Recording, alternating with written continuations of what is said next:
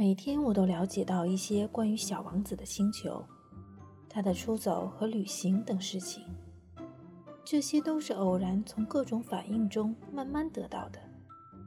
就这样，第三天我就了解到关于猴面包树的悲剧。这一次又是因为羊的事情。突然，小王子好像是非常担心地问我：“羊吃小灌木，这是真的吗？”“是的，是真的。”啊，我真高兴。我不明白羊吃小灌木这件事为什么如此重要。可小王子又说道：“因此，他们也吃猴面包树喽。”我对小王子说：“猴面包树可不是小灌木，而是像教堂那么大的大树。即便是带回一群大象，也啃不了一棵猴面包树。”一群大象这种想法使小王子发笑。那可得把这些大象一只叠一只的垒起来。他很有见识地说。猴面包树在长大之前，开始也是小小的。不错，可是为什么你想叫你的羊去吃猴面包树呢？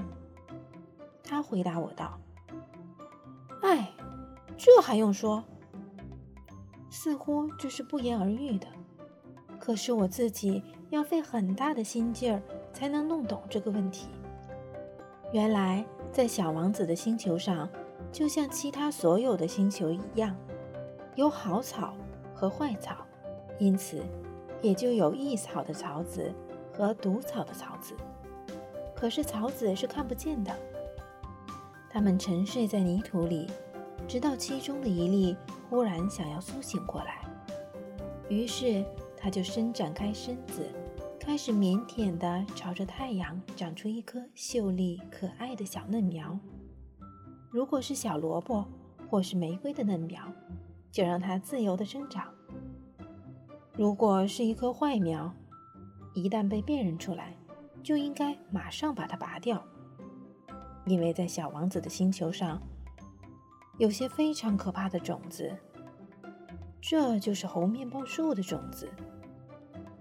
在那里的泥土里，这种种子多得成灾。而一棵猴面包树苗，假如你拔得太迟，就再也无法把它清除掉，它就会盘踞整个星球。它的树根能把星球占透。